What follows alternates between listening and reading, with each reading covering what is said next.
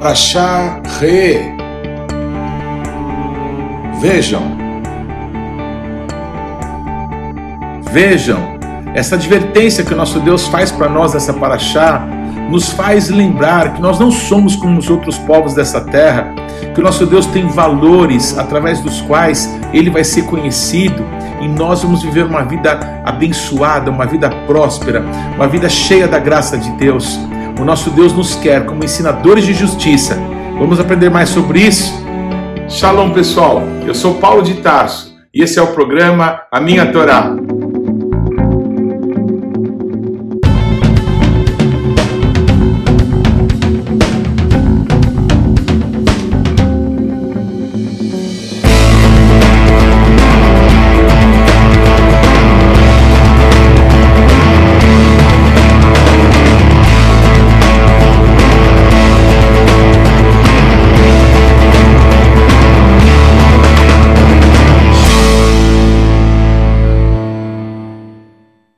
Por favor, gaste agora alguns segundos, interaja conosco, deixe aí o seu like, faça algum comentário, torne esse vídeo ainda mais relevante, compartilhe com os teus amigos.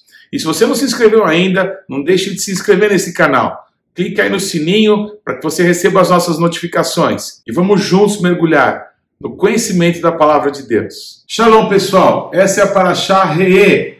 Vejam. É, essa é uma ótima porção, uma ótima oportunidade para a gente de meditar sobre é, a maneira que Yeshua resume todos os mandamentos de Deus.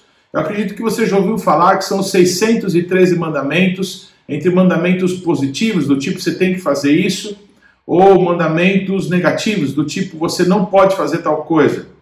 Uh, quando Yeshua vai dizer quais são os, o mandamento, os mandamentos mais importantes, Yeshua diz que é amar o Senhor teu Deus de todo o teu coração, de toda a tua alma e com toda a tua força, e o teu próximo como a ti mesmo. Se você guardar esses dois mandamentos, você vai ter cumprido toda a lei.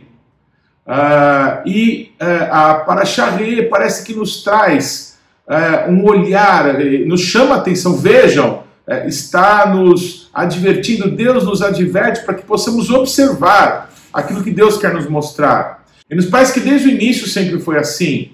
Quando o nosso Deus, ele planta um jardim no Éden e coloca ali o homem que ele tinha feito do pó da terra, o nosso Deus dá autoridade para o homem sobre todas as coisas. E o nosso Deus, ele mostra todo o jardim, traz todos os animais para que o homem pudesse nominar, mas o nosso Deus adverte: olha, você está vendo aqui a árvore da vida que está no meio do jardim.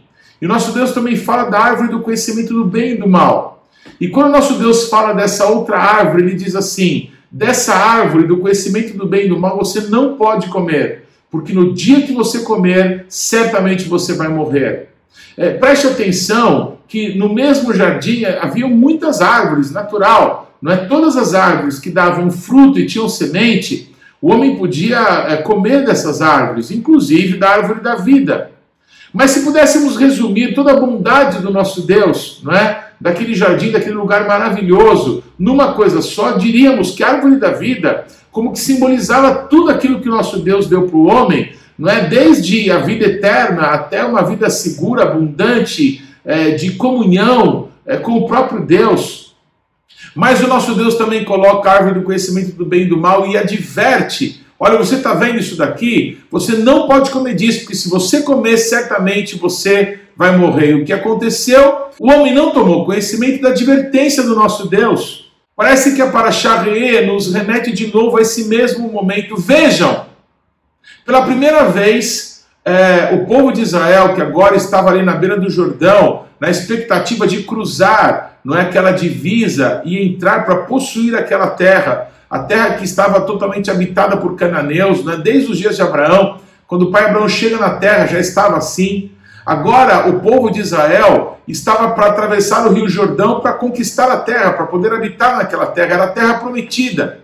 Então, parece que Moisés ele vai ser usado por Deus para começar a marcar, a pontuar na terra prometida lugares chaves, lugares para onde eles teriam que ir. Mas é curioso que o primeiro lugar que Moisés vai apontar para o seu povo, vai apontar para os israelitas, para aquela geração que tinha nascido no deserto, né? que não foi a mesma geração que saiu do Egito, que morreu no deserto por causa da incredulidade. Então Moisés aponta, adverte, orienta toda a nação de Israel que havia um lugar que eles tinham que passar quando entrassem para possuir a terra prometida.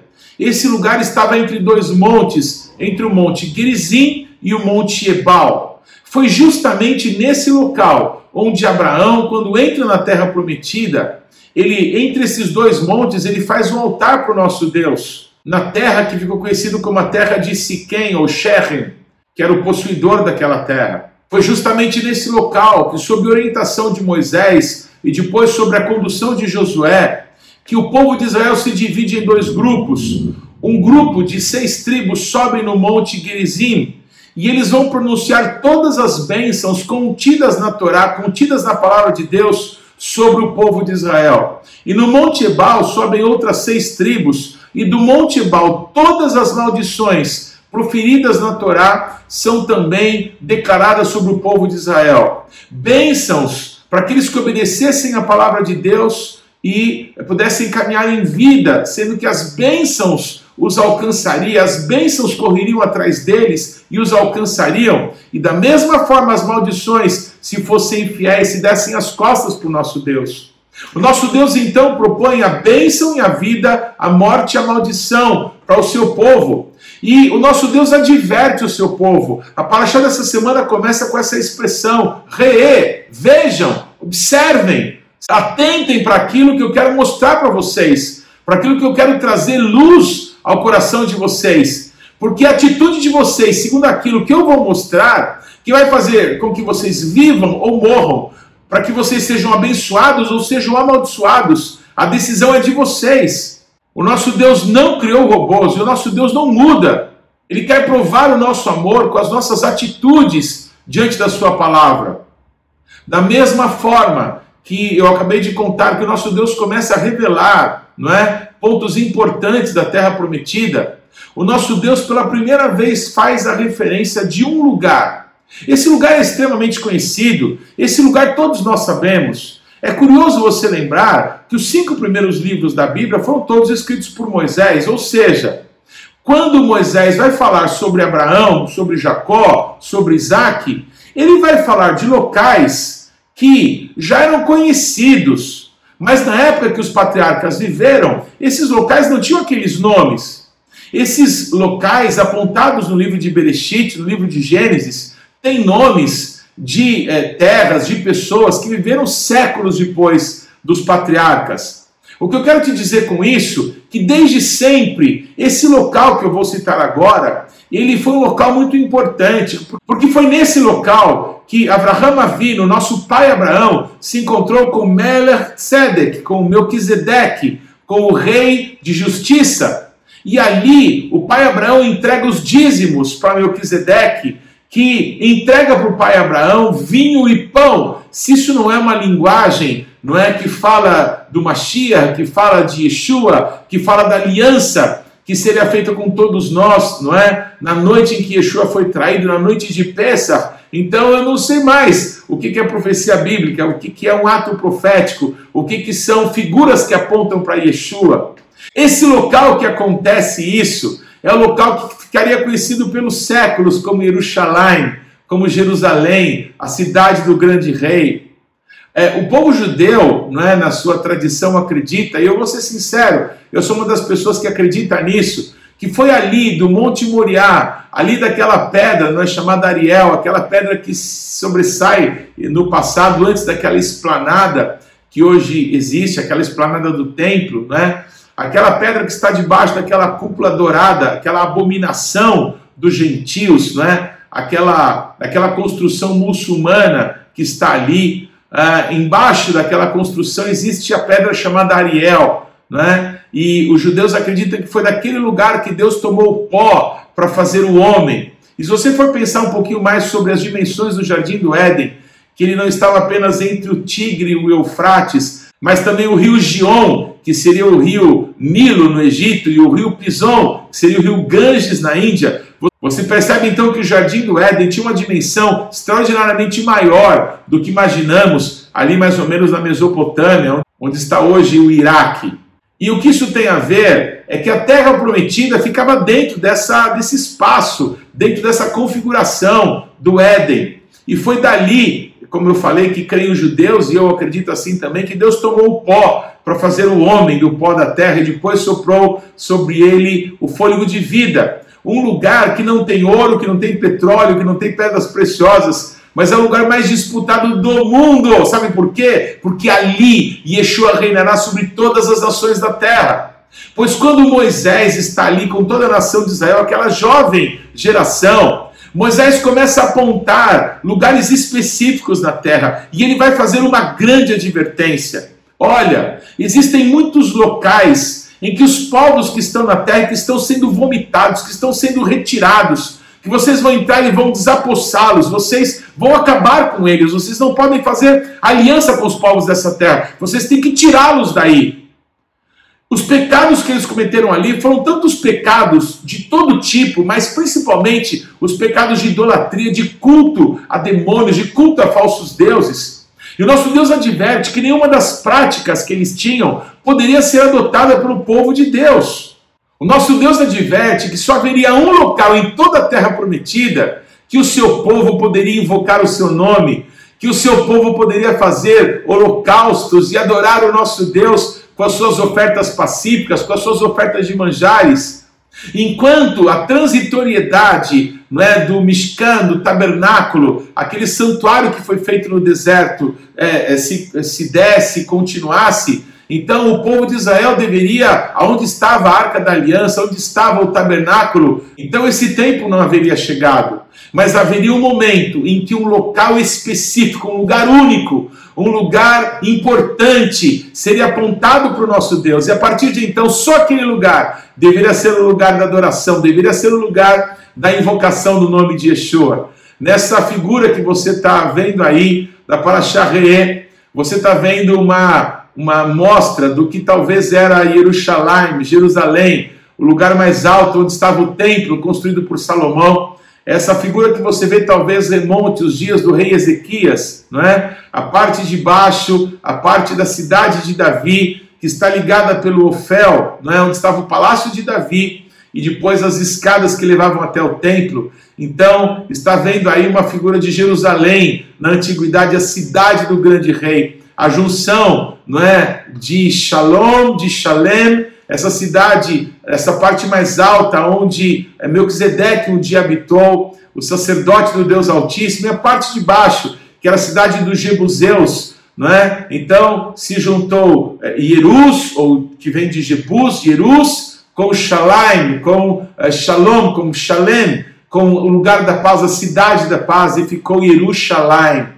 É muito importante que todos possamos ver, que todos possamos notar que o nosso Deus disse que haveria um local, um local específico, para onde todas as tribos de Israel subiriam. Há uma profecia em Zacarias que todas as nações da terra terão que subir até Jerusalém todos os anos, durante o milênio, durante o tempo em que Yeshua reinará sobre todas as nações da terra, para que possam ali adorar o nosso Deus, ali prestar cultos ao Senhor. A Paraxá Reê nos chama atenção para aquilo que o nosso Deus tem para nós e também nos chama atenção de que existem muitas possibilidades que nós precisamos tomar atitude de dizer não, isso não serve para mim, eu não quero isso para você, eu não quero as maldições, eu não quero o pecado, eu não quero os costumes da terra. O nosso Deus então faz uma advertência muito importante. Quando Yeshua vai falar sobre os sinais que apontariam a sua vinda, Talvez uma das coisas mais notórias, ou a mais importante, ou a primeira que Yeshua fala, é que na época da sua vinda, muitos falsos profetas se levantariam.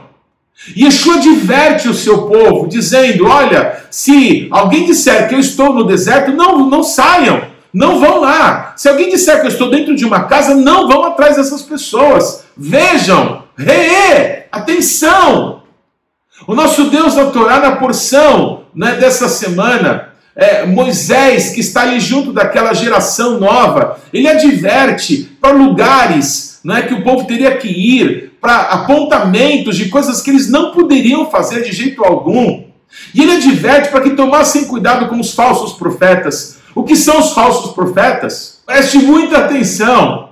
São pessoas que podem manifestar poderes sobrenaturais, mas que, não obstante essa manifestação visível de poder, logo depois eles vão conduzir as pessoas de Deus para servir a outros deuses. Muitas vezes os deuses serão eles mesmos, grandes líderes espirituais, sejam de qual religião for do judaísmo, cristianismo, apóstolos, é, grandes evangelistas, pastores renomados, não importa, não importa qual o poder que se manifeste, as trevas também têm poder, Satanás também não manifesta poder, todas as pessoas que vieram de cultos é, em que se envolve feitiçaria, que se envolve é, invocação de demônios, as pessoas sabem que depois dos sacrifícios há muita manifestação de poder. As trevas também têm poder. Mas a diferença é, re, vejam, se algum profeta falar e manifestar poder, mas desviar o meu povo para falsos deuses, para práticas que os seus pais não conheceram, ou seja, para situações que não estão reveladas na Bíblia, na Torá, nos profetas, nos apóstolos do Cordeiro, então nós precisamos considerar essa pessoa um falso profeta, precisamos denunciá-lo. Nós não podemos ter misericórdia, não podemos fazer como que vistas grossas, porque se uma pessoa se desviar, a culpa, o sangue dessa pessoa vai cair sobre aquele que sabia que estava errado, mas não chamou atenção, não orientou os fracos, os débeis, os que são neófitos, os carentes não é, é, da revelação de Deus sobre aquilo que a palavra de Deus estabelece sobre todos nós. O nosso Deus também vai falar sobre falsos profetas que vão profetizar coisas que jamais vão se cumprir. Não é para seguir esse tipo de pessoas na sua arrogância, na sua vaidade. Ele falou coisas que Deus jamais falou. É só a palavra de Deus, só a palavra de pessoas aliançadas com Ele que serão sustentadas pelo Todo-Poderoso. A Bíblia diz que nenhuma das palavras que saiu da boca de Samuel caiu por terra em toda a sua vida. O nosso Deus honrava a palavra daquele homem que tinha o seu coração voltado ao nosso Deus. Então, essa dualidade, essa chamada de atenção do nosso Deus, esse re, vejam, que o nosso Deus é, nos mostra nessa paraxá, é, nos revela não só aquilo que de precioso Deus tem para nós, mas nos adverte que o mal vai tentar nos enganar, que o mal vai ter muitas oportunidades para que possamos dizer talvez isso dê certo. É muito comum aqui no Brasil, um país misturado, né, de um povo que veio é, ser formado de muitas nações da terra, que os costumes dos seus deuses de origem possam hoje estar sendo confrontados por valores da palavra de Deus. É muito comum aqui no Brasil é, existirem coisas que se chamam de mandingas, não é? Que as pessoas dizem, não, isso daqui não tem nada a ver, é só uma, uma brincadeirinha, como invocar o nome de um demônio para que se ache alguma coisa que se perdeu. Como colocar um fio de alguma coisa debaixo de alguma reza na testa de uma criança para ela parar de soluçar. Essas coisas que parecem comuns no meio do nosso povo são dos costumes da terra que nosso Deus falou para o povo de Israel. Re, vejam, isso não serve para vocês. Vocês são um povo diferenciado. Vocês não são como os povos dessa terra. Re, vejam que o nosso Deus arrancou vocês do Egito, da casa da servidão, está levando vocês para habitar numa terra que Ele tem para vocês. E nessa terra vocês vão ter uma aliança com Ele. Vocês vão ser uma testemunha do amor do nosso Deus para todas as nações da terra. Então vocês precisam ter temor, vocês precisam ouvir o que o Espírito Santo quer dizer a todos nós. O nosso Deus faz uma advertência que hoje parece que a gente não tem mais é, tido zelo por ela. Vocês não são como os povos dessa terra. O nosso Deus fala para que o seu povo não faça marcas no seu corpo pelos mortos, não façam marcas, porque os povos da terra faziam esse tipo de coisa. Ainda que hoje as marcas que são feitas, As pessoas podem usar os argumentos que quiserem. Não, mas eu não faço isso pelos mortos, não é? Eu não me enquadro nessa regra da Torá, não é dessa regra do Antigo Testamento, naquele monte de leis que estão caducas, que venceram, que não existem mais, porque agora é a época da graça, agora eu posso fazer o que eu quero. Sabe esse tipo de bobagem? O nosso Deus está dizendo que ele não quer que a gente pareça que a gente seja influenciado, que a gente tenha hábitos segundo os povos dessa terra. Porque foi assim que o povo de Israel caiu, lá na tentação, lá com o laço que Balaão armou para que o povo de Israel caísse. Ele trouxe as mulheres moabitas e os homens de Israel se prostituíram com aquelas mulheres. 24 mil homens morreram, porque além de se prostituir com aquelas mulheres, eles passaram a se dobrar diante dos deuses delas. Um desvio Preste atenção, começa com um milímetro. Se você vai num desvio que começou com um milímetro, daqui a algum tempo você vai estar a milhares de quilômetros de distância daquilo que Deus estabeleceu para você. Então, nosso Deus, não é? Na sua sabedoria, quando Yeshua declara que dois são os mandamentos mais importantes: amar o Senhor teu Deus de todo o teu coração, com toda a tua alma e de toda a tua força e o teu próximo como a ti mesmo, está de uma forma sobrenatural nos revelando que se nós prestarmos atenção nesses dois mandamentos que Yeshua nos dá, toda a Torá vai ser cumprida. A Parashá Re'e é, e todos os mandamentos descritos nela estão dentro dessas duas vertentes. Você amar a Deus sobre todas as coisas, você vai ser uma testemunha dele, você vai entender que as pessoas é, de onde você mora é que tem que parecer contigo e não você parecer com elas. É, elas têm os hábitos que você adquiriu do Senhor, da Sua palavra, da Sua revelação para a tua vida, para que elas tenham uma vida boa, uma vida digna, uma vida próspera. E não você adquirir hábitos mundanos, práticas abomináveis a Deus, para que você se sinta mais à vontade com a mentira de que você quer usar essa proximidade para falar de Deus para elas. Como num dia, depois de você ter se disfarçado de agente secreto de Deus, não é? E ter feito um monte de coisa e ter é, tomado hábitos para a sua vida totalmente diferentes que a palavra de Deus nos orienta. Como depois que você falou de Deus para alguém e você disser, olha, mas a Bíblia diz isso, aquilo, como que aquela pessoa vai entender que a Bíblia é verdade se o testemunho da palavra de Deus agiu de uma forma totalmente diferente do que a palavra de Deus declara.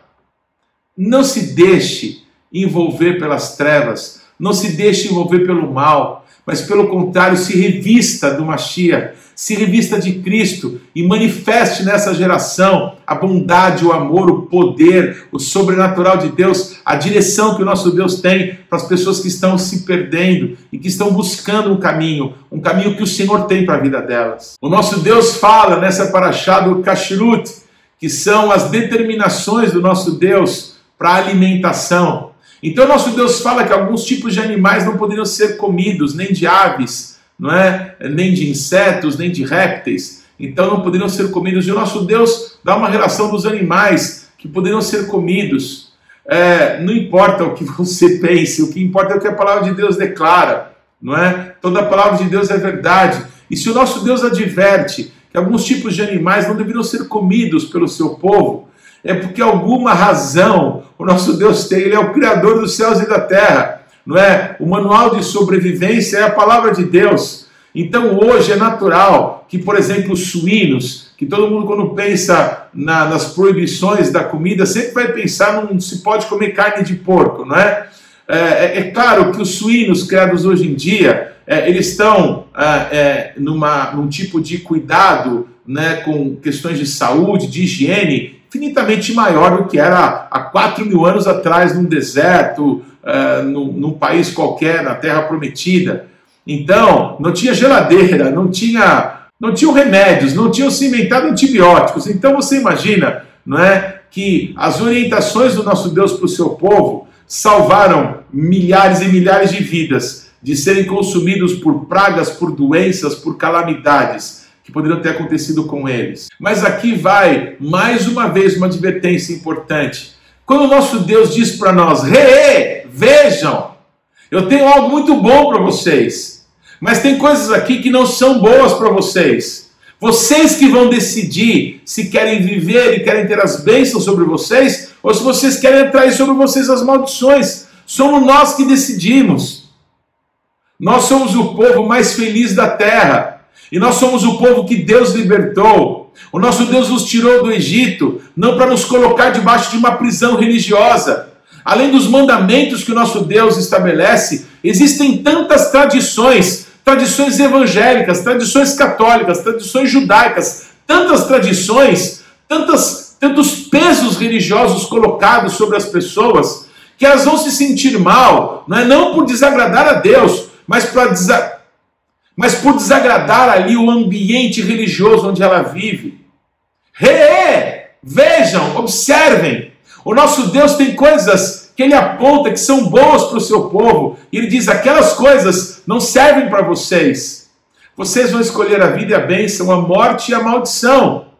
Mas o nosso Deus, com muito amor, nos revela a sua palavra. Ame o Senhor teu Deus de todo o teu coração, de toda a tua alma e com toda a tua força. Foi o que Yeshua disse quando questionado sobre o maior de todos os mandamentos. O nosso Deus fala também sobre as finanças. O nosso Deus fala sobre a entrega dos dízimos. Fala de que maneira as pessoas, três vezes por ano, ao subir para celebrar as festas não é, é de Pessa, de Shavuot, de Sukkot, eles deveriam levar os seus dízimos. E se morassem muito longe, deveriam trocar não é, os seus bens, os seus cereais, os seus animais por dinheiro e chegar em Jerusalém, ou local em que o nosso Deus apontaria para o seu povo, no tempo que ainda não tinha Jerusalém, não tinha o templo, não é? Para que nesses locais os, as pessoas de Israel levassem dinheiro e lá comprassem aquilo que fosse necessário para sacrificar ao nosso Deus, para aquilo que pudessem se alimentar na presença de Deus, celebrar na presença do Senhor. A maneira de cultuar, a maneira de se vestir, como cuidar do seu próprio corpo, o que comer e o que não comer, como lidar com as finanças, essas coisas que são absolutamente básicas para todos nós. O nosso Deus revela na Sua palavra, o nosso Deus traz direção. E antes de tudo isso, ele fala: Re, vejam, o nosso Deus quer que a gente observe as suas direções, os seus caminhos para nós, para que possamos viver em vida e ter uma vida abundante, uma vida abençoada com as bênçãos de Deus correndo atrás de nós e nos alcançando. E para que possamos encerrar a paraxá dessa semana, eu quero falar sobre justiça. O povo de Deus, o povo do justo juiz, precisa praticar justiça. A justiça do nosso Deus vai ser manifesta nesse mundo natural através do povo de Deus. Nós somos os agentes de justiça. Nós somos os ensinadores de justiça para essa geração e para as próximas gerações. O nosso Deus faz algumas advertências sobre como o povo deveria tratar os seus irmãos.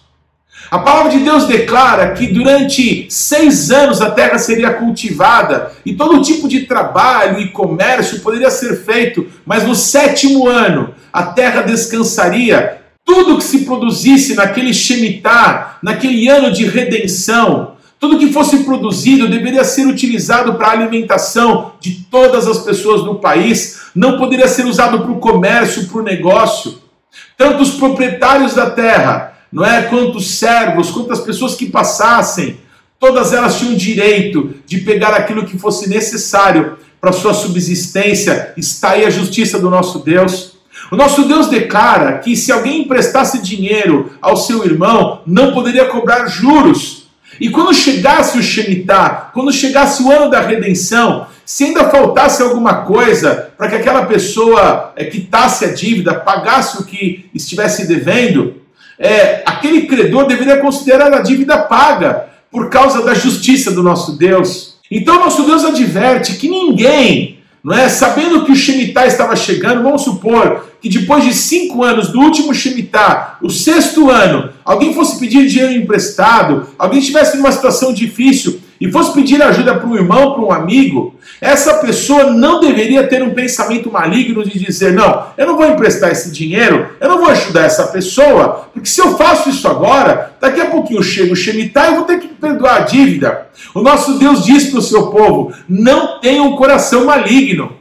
Abra a tua mão, abençoe o pobre, abençoe o necessitado no meio do povo, porque eu vou prosperar vocês. A prosperidade do nosso Deus está ligada à justiça que o povo dele pratica nos seus dias, com as pessoas com que convive, com a sua geração, com os irmãos da fé. Nosso Deus ordena que no ano do Shemitah, todas as pessoas que não tinham como pagar as suas dívidas, então tiveram que se tornar servos, escravos dos seus credores. No ano do Shemitah, a dívida era perdoada e eles eram colocados em liberdade, eles podiam ir. Mas o nosso Deus adverte: quando isso acontecer, não mande as pessoas embora sem cuidar para que elas tenham alimento, para que tenham recursos, para que comecem a sua subsistência, para que eles tenham meios de poder cuidar da sua própria família. Porque uma pessoa ir com as mãos abanando embora, isso não é justiça de Deus. Pode ser inclusive uma maneira de se vingar de alguém que não conseguiu pagar a sua dívida e agora eh, você quer que ele é, suma, você quer dar as costas para ele. Mas o nosso Deus adverte o seu povo que se o povo cuidasse para que aquelas pessoas pudessem ir em paz, pudessem ir abençoadas, pudessem ir com condições né, de cuidar da sua vida, da sua família, Deus prosperaria o seu povo. Que meditando em todas essas coisas, você pare para pensar e que você possa abrir os teus olhos para ver que é hora de nós amarmos o nosso Deus sobre todas as coisas e não nos deixarmos envolver pela religiosidade que nos afasta de Deus, não nos deixarmos envolver pelos costumes desse mundo, porque quem é amigo do mundo é inimigo do nosso Deus, para lembrarmos quem nós somos, quem o Deus quis que fôssemos, o que o nosso Deus sonhou para que nós pudéssemos manifestar nesses dias, e então tudo que façamos, façamos para a glória dele, para o louvor do nome do Senhor, para que ele seja honrado, para que ele seja conhecido. Que nós possamos manifestar justiça, para que possamos é, ver não uma transformação na nossa terra, amar o nosso próximo como a nós mesmos. Quem são os próximos? Quem são os próximos? São as pessoas que estão próximas de nós e que carecem da mão estendida, da mão de misericórdia, não porque somos melhores do que elas, mas porque o nosso Deus nos alcançou, teve misericórdia de nós, então nós nos tornamos uma fonte de misericórdia que jorra para a vida eterna. Seja você uma bênção, ande diante do nosso Deus e seja perfeito. Que Deus te abençoe.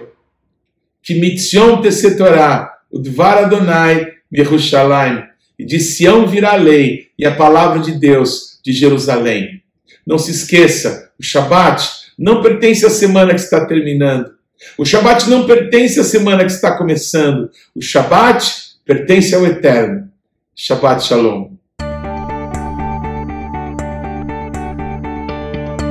Não deixe de ler ou de ouvir os textos que foram citados na Paraxá dessa semana.